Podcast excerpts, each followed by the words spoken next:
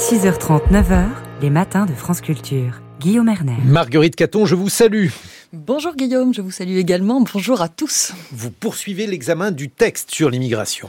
Oui, j'accompagne le Sénat qui depuis lundi débat du projet de loi sur l'immigration et l'intégration. Nous avons déjà parlé ici de l'aide médicale d'État que les sénateurs ont décidé de limiter à une aide médicale d'urgence. Ce matin, c'est l'article 3 qui nous intéresse, celui qui réorganise la régularisation des travailleurs sans papier. Bonjour Emeline Zoukbédé. Bonjour. Vous êtes sociologue, chercheuse post-doctorante au CNRS.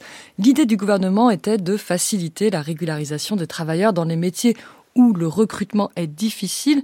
Est-ce que c'est pas plus ou moins la caractéristique de tous les emplois des travailleurs sans papier?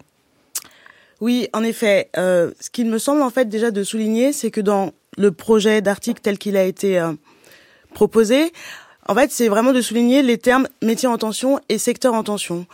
Il existe des listes de métiers en tension depuis à peu près 2006-2007 qui permettent justement, comme se propose cet article 3, ou se proposait, de régulariser, enfin en tout cas de permettre à des étrangers d'occuper des emplois dans des métiers où il y avait des difficultés de recrutement. Ce qu'on se rend compte, c'est que cette liste de métiers en tension, si elle correspond à des secteurs en tension, hein, qui vont être là encore l'agriculture, le bâtiment, la restauration, les métiers correspondent plutôt, pour euh, leur plupart, à des métiers qualifiés dans ces secteurs en tension. Et cette liste de métiers en tension, euh, il y en a différentes. Elle concerne particulièrement les ressortissants, les personnes non ressortissantes de l'Union européenne. Et donc, tel que c'est posé, cela voudrait dire que les travailleurs sans papier qui sont des non ressortissants de l'Union européenne peuvent prétendre à des métiers dans des secteurs en tension, mais qui sont qualifiés.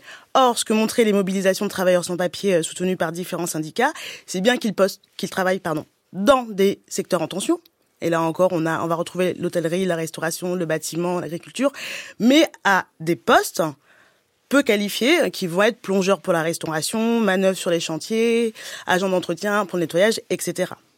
Vous voulez dire qu'il n'y avait pas d'adéquation entre ce projet d'article 3 et la réalité du travail et de l'emploi des, des, immigrés en situation irrégulière? Le Beauvau estimait entre 7 à 8 000 travailleurs par an concernés par cette mesure. Euh, juste un point, quel droit ouvre la régularisation? Est-ce que ça permet euh, d'obtenir des prestations sociales, la possibilité de faire venir sa famille en France? Oui, euh, juste pour une précision, en fait, c'est plutôt le flou quand on l'article sur quand on parle de métier en tension, de quel métier parle-t-on? La régularisation, effectivement, c'est l'acquisition de droits. C'est l'acquisition de droits, notamment par le fait que quand le, le travailleur est régularisé, son travail est aussi en situation régulière, et donc lui accorde un certain nombre de droits au travail le chômage, pour lesquels ils cotisent déjà, hein, la retraite, etc., mais qu'ils pourront percevoir. Ensuite, il me semble que la régularisation, c'est aussi une question de droits sociaux et d'acquis sociaux, et c'est aussi pour aller plus loin, le droit à une vie décente au travail, ce qui, je le rappelle, est un des objectifs de développement durable hein, de l'ONU, et donc aussi le droit à être un sujet de droit. Et c'est ce que posait l'article 3, en fait, en inscrivant juridiquement dans la loi une régularisation par le travail permettant aux personnes d'être des sujets de droit. Mais alors cet article 3, on l'a entendu dans le journal, n'a pas été adopté par le Sénat. À la place, des sénateurs en ont adopté un autre. D'abord, il faut noter dans cette nouvelle rédaction d'un article qui s'appelle le 4 bis que la décision reste aux mains des préfets. Alors quel est l'objectif? C'est rester dans une logique de cas par cas, éviter tout recours de masse? C'est ce qui a, été dit. Et effectivement, rester dans la logique justement de la du pouvoir discrétionnaire des préfets hein, euh, permettrait justement de pouvoir dire à certaines personnes, enfin de, de faire en sorte que certaines personnes ne voient pas leur situation régularisée. En l'état, quand il était posé l'article 3, en inscrivant justement la régulation dans la loi, c'était de dire qu'il y a que cette régularisation pouvait être un droit opposable. C'est-à-dire qu'elle pouvait être attaquée devant les tribunaux, on pouvait recourir devant les tribunaux pour dire, voilà, la régularisation euh, m'a été refusée, je fais un recours pour une réétude du dossier.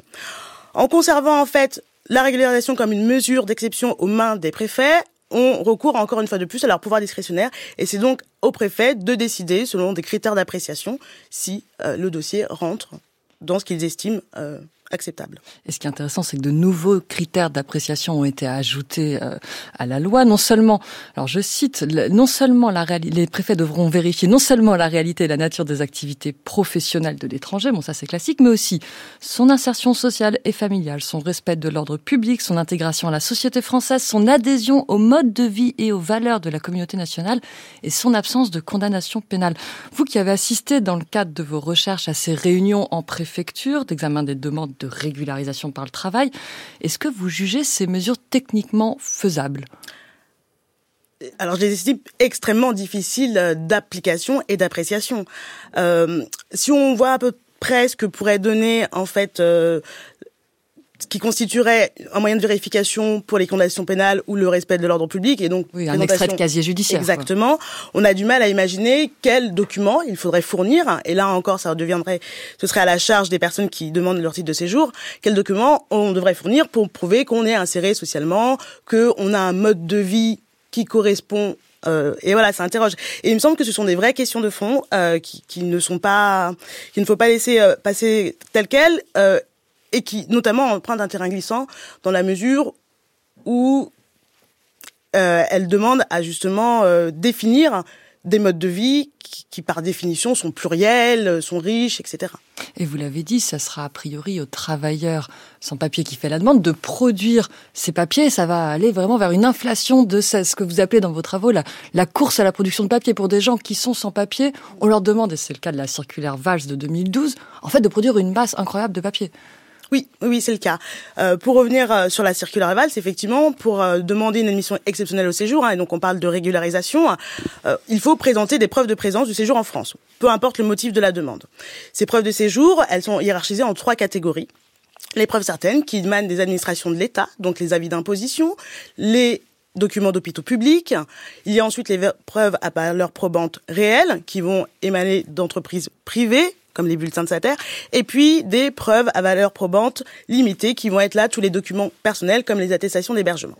Et donc en fait de moi ce que j'ai étudié dans la manière d'apprécier les dossiers de demande de régularisation du séjour par le travail, on va avoir ce que ce que dit la circulaire Valls, un espèce de faisceau d'indices qui doit importer, importer l'intime conviction des préfets sur le caractère fondé de la demande.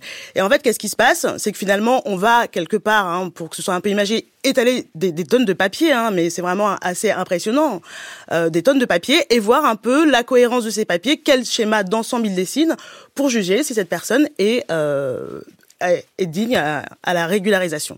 Et ce que je voudrais ajouter, c'est que cette demande de papier, elle balise aussi des parcours. Hein.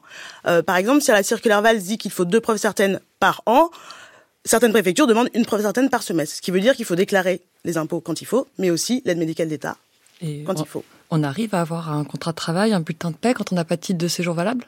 Oui. Bon. On arrive, et c'est toute la, la, contradiction et le paradoxe justement de la circulaire Valls euh, qui, qui permet la régulation des travailleurs sans papier. Merci beaucoup. Merci Emeline Zougbédé pour toutes ces précisions. Je rappelle que vous êtes sociologue, post-doctorante au CNRS. Merci d'être venue ce matin. Merci. Et merci Marguerite Caton.